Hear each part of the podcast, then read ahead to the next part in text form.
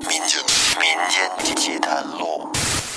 大家好，欢迎您继续收听《谭博回忆录之媚骨》下集。我问宋哥身上是不是带了一块佛牌，宋哥说确实带了一块，你猜的还真准。然后我严肃的和宋哥说：“哥，你带的那个恐怕不是佛牌。”宋哥说：“兄弟，你这话什么意思？咱可不能对神不敬啊！”哥，你这佛牌是通过什么人买的吧？宋哥惊讶的说：“哟，兄弟，你也想要啊？要不哥送你一个？呃，我不要，不要。这个呀，还真是托一个以前生意上的朋友买的，花了我好几万呢。他也是一位风水先生。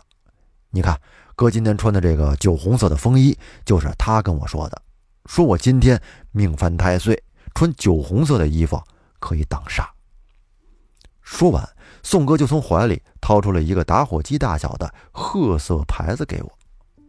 我接过来，认真的看了半天，确实看起来和佛牌很像，但是宋哥的这个牌子上刻的不是佛，而是一个跟佛很像的鬼童。这个鬼童，我之前在很多的泰国电影里看到过，是一个邪神，经常被反派巫师供奉着。应该是属于 BOSS 级别一样的存在吧，非常厉害。我看完之后就把牌子递给了宋哥，说：“哥，你最近身体是不是动不动就有点不舒服呀？”宋哥说：“是啊，兄弟，我去医院都做过体检了，也没什么大毛病。大夫说就是我年龄大了，多补充点微量元素就好了。”我认真的说：“哥。”接下来我说的话，你可以不信，但是出于朋友，这话我又不能不说。嗯，你带的这个根本就不是什么佛牌。另外，卖给你佛牌的这个朋友，你以后尽量离他远点吧。我这话还没说完，宋哥急忙打断道：“说，兄弟，你是不是排挤同行啊？”我说：“哥。”你要这么说，那接下来的话我可就不说了。哎，不，不是兄弟，那哥们儿也很灵的，之前很多次也是他来给我看的风水，确实让我避免了很多没必要的麻烦。我听完之后无奈的说：“哥，我之所以跟你说这些，跟利益是一点关系都没有。我和你，咱们都在同一个公益队伍里。你认为弟弟是那种心胸狭隘的人吗？”宋哥尴尬的看着我，没有说话。我接着说：“你的八字啊，我之前给你看过，你命属于八阳则神旺者，是少见的富贵命，但是忌泄煞，克耗二缺一不可。也就是说，你每做一件善事，你就会发一笔偏财。另外，八阳之命是不会受房子的风水约束，跟你那个朋友是一点关系都没有。好了。”这话呀，我就说到这儿吧。说完之后呢，我就继续拿出了八卦仪给宋哥看完风水，并且跟沈小雨交代完，说道：“我跟你们说呀，这房子里死过三个人，不是他杀，但是阴气依然很重，再加上长时间没有人住，家神不稳，你最好找个人来收拾一下。”说完这些，我就走了。我也不知道那天我脾气为什么就这么暴躁。后来又过了几天，有一天半夜，我电话响了，我懒洋洋的爬起来，一看是宋哥打来的，我接起电话：“喂，宋哥，怎么了？”只听电话那边是一个女人，非常着急的说：“喂，是小谭吗？你宋哥找你，他现在情况非常不好，说不了话。”现在人在医院的急诊室。我一听这情况，便连忙穿好衣服赶到了医院，在急诊室转了两圈都没看见宋哥人。于是我拿起手机又拨通了宋哥的电话，只听铃声在我身后一个被帘子围起来的床位的位置响了。我轻轻地拨开帘子，看到一个面目发灰的人躺在病床上，像是中毒了一样。不仔细看根本就认不出来这是宋哥。我连忙上去问：“哥，你这是怎么了？”只见宋哥想跟我说什么，但是他的嘴只能发出“啊哦哦啊”的声音，他已经说不了话了。现在他自己也是急得手舞足蹈。我拉开了窗帘，走到了医生旁边，询问宋哥的情况。而医生则挠了挠头说：“目前还没有发现什么情况。你看这心电图、肝、肾还有血等等检查都做了，全都正常。现在就在等核磁结果出来再看看。刚才约了各科室的专家，一会儿就来会诊了。他人现在除了脖子以上发黑、说不出话以外，也没有什么别的症状，人还很精神，不会出现生命危险。”听大夫这么说，我就放心了。谢过大夫之后，我又回到了宋哥床前，小声地说：“哥，你这什么情况？说不了话，那能写字吗？”只见宋哥点了点头，然后我从包里拿出了笔和纸。只见宋哥在纸上写着：“兄弟，我信你，救我。”我看完之后。有点懵，过了一会儿才反应过来，宋哥说的应该是上次去他房子里看风水，我说的那个媚骨的事儿。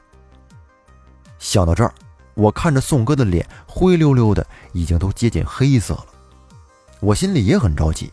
这三更半夜的，我上哪儿找十阳八字、十灵时出生的人呢？而就在这时，嫂子带着几位医生来到了宋哥面前。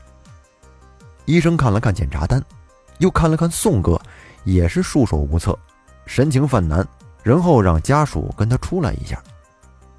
我跟了出去，只见一位自称是皮肤科主任的医生说：“老实说，我还从没见过类似这样的情况，要么给你们开个转院手续，你们去西京医院看看。”刚才神经内科的大夫也过来会诊了，检查结果上并没有什么异常。我们这儿也是确实没有办法，万一要是耽误了病情，那可就不好了。嫂子听完医生的话，眼泪不经意的就流了下来。我说：“好嘞，那我们商量一下，谢谢啊，大夫。”然后我就去跟宋哥转述了大夫的话。我说：“哥，这事儿啊，要说前几天我还有办法，但是现在……”我确实是真没办法了，即使你现在把媚骨扔了也没用了呀。而就在我说完这话的时候，突然间在我脑海里浮现出了杨婶。我心想，对呀，在孙总养老院里还有一位高人杨婶呢。于是我便急忙跑出去给孙总打了个电话，问他要了杨婶的联系方式，又赶紧给杨婶也打了个电话。时间紧急，电话接通之后，我也顾不上客套了，便直接把宋哥的情况跟杨婶大概的讲述了一遍。而杨婶则不慌不忙地说：“先给他办出院回家吧，给我个地址，我一会儿就过去。”听杨婶这语气呀，这事儿她应该是十拿九稳了。我着急的心情这会儿也放下了一半。嫂子按我说的办完了出院。我跟着宋哥来到了他们家等杨婶。不一会儿，门铃响了，我去开门，只见门口站的正是杨婶。杨婶乐呵呵地说：“呵呵呵，小谭呀，很长时间没见你了，你看你都胖了。”我尴尬的笑了笑说：“没没有，杨婶，我最近没休息好，可能肿了吧。嗯，宋哥就在里面躺着呢，现在情况不太好，还得麻烦。”杨婶给看看。只见杨婶摆了摆手，说：“这件事儿虽然不是什么大事儿，但是还是比较麻烦的，得费点时间。”说完，杨婶便走进了卧室。宋哥和嫂子礼貌的跟杨婶打了招呼之后，杨婶就从包里拿出了一个青铜鼎，把宋哥的那块佛牌扔了进去，然后。浇上了白酒，烧了。烧完之后，只见那块佛牌从原来的褐色变成了黄色。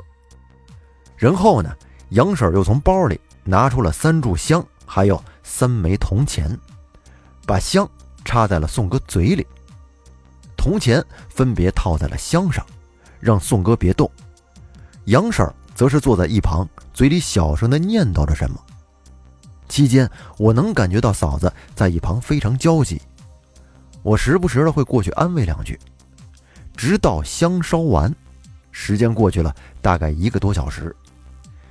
杨婶吹掉宋哥脸上的香灰，拿出了一张黄表纸，折了两下，又贴在了宋哥的嘴上，拿红绳子在宋哥脸上缠了一个类似什么符号的网，然后呢，拿出了一瓶不知道是什么的液体。滴了一滴在黄表纸上，直到天蒙蒙亮，整张黄表纸都被浸湿了，变成了淡粉色。这时，杨婶取下了黄表纸和红绳，说：“好了，睡一觉起来就没事了。以后啊，可别随便带这种东西了。这个东西啊，我还是有办法对付的。如果要是碰上魂骨，那我可就真没办法了。”杨婶收拾完东西。让宋哥试着说两句话看看。只见宋哥还是跟那儿啊啊呀呀的说不出来，但是脸上的颜色感觉有些淡了。这时嫂子焦急的说：“杨婶，是不是没弄好啊？”杨婶淡定的说：“别着急，再等一会儿。”然后我和杨婶便坐在客厅聊天，嫂子在厨房做早饭。吃早饭的时候，只见宋哥竟然从卧室里走了出来，而嘴里是勉强结巴的说着道谢的话，看样子是好的差不多了。我们吃完早饭，我送杨婶回养老院的时候，在路上我就问杨婶刚才说的魂骨是什么，可杨婶始终不愿意跟我说。后来好奇心的驱使，我询问了一些朋友，关于魂骨啊。其实是泰国的一种降头术，大概呢就是利用降头师自己作为献祭给别人下的降头。降头师大致分为三种，有灵降、骨降、药降。灵降呢，顾名思义就是运用灵体来下降，传说可以操作鬼魂或者尸体来达到某种目的。而蛊降呢，又分为植物蛊和动物蛊以及尸蛊。仅仅是方法不同而已，结果都是一样的。而最后就是药降，药降在三降中是最为神秘，也是最少见的。一般中了其他降头术的人，只要找到降头师，还是可以解降的；而中了药降的人，你就算找到降头师也没用，只有死路一条，没有办法解降。因为能够下药降的降头师。必须得先给自己下降头，能活着才能给别人下降头。而魂骨就是药匠最厉害的降头术之一，是无解的。听朋友说完呀，我当时马上想到的是《葵花宝典》哈，你武功再高也得先自残呐，这不就是伤敌一千，先自损八百吗？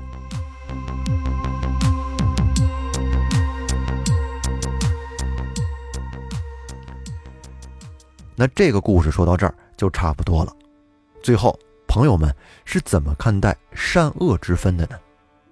你比如说，有一天张三偷了一家商店的钱，而第二天张三又不顾生死救下一个试图跳河自杀的女人，那么张三他是善还是恶呢？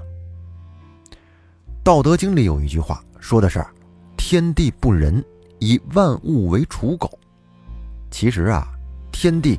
并没有一颗仁爱的心，万物呢也只是自生自灭，没有善恶对错之分，荣就是荣，哭就是哭，不能说为了一个给儿子一口饭吃而偷了钱的母亲就是恶，也不能说一个为了给父亲报仇而杀人的女儿就是善，这善恶与否，关键在于我们看待的角度。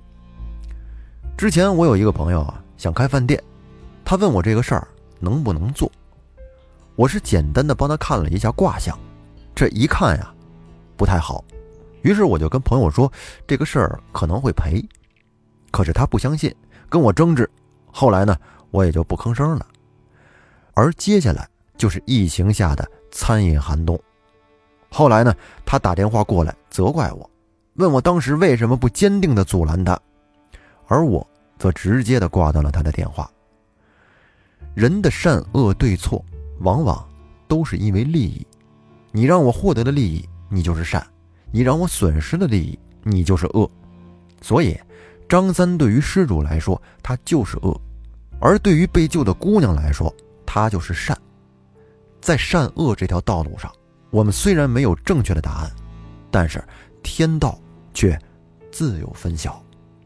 好了，谭博的这个故事就给您分享到这儿，感谢大家的收听，欢迎您订阅专辑并关注主播，咱们下期再见。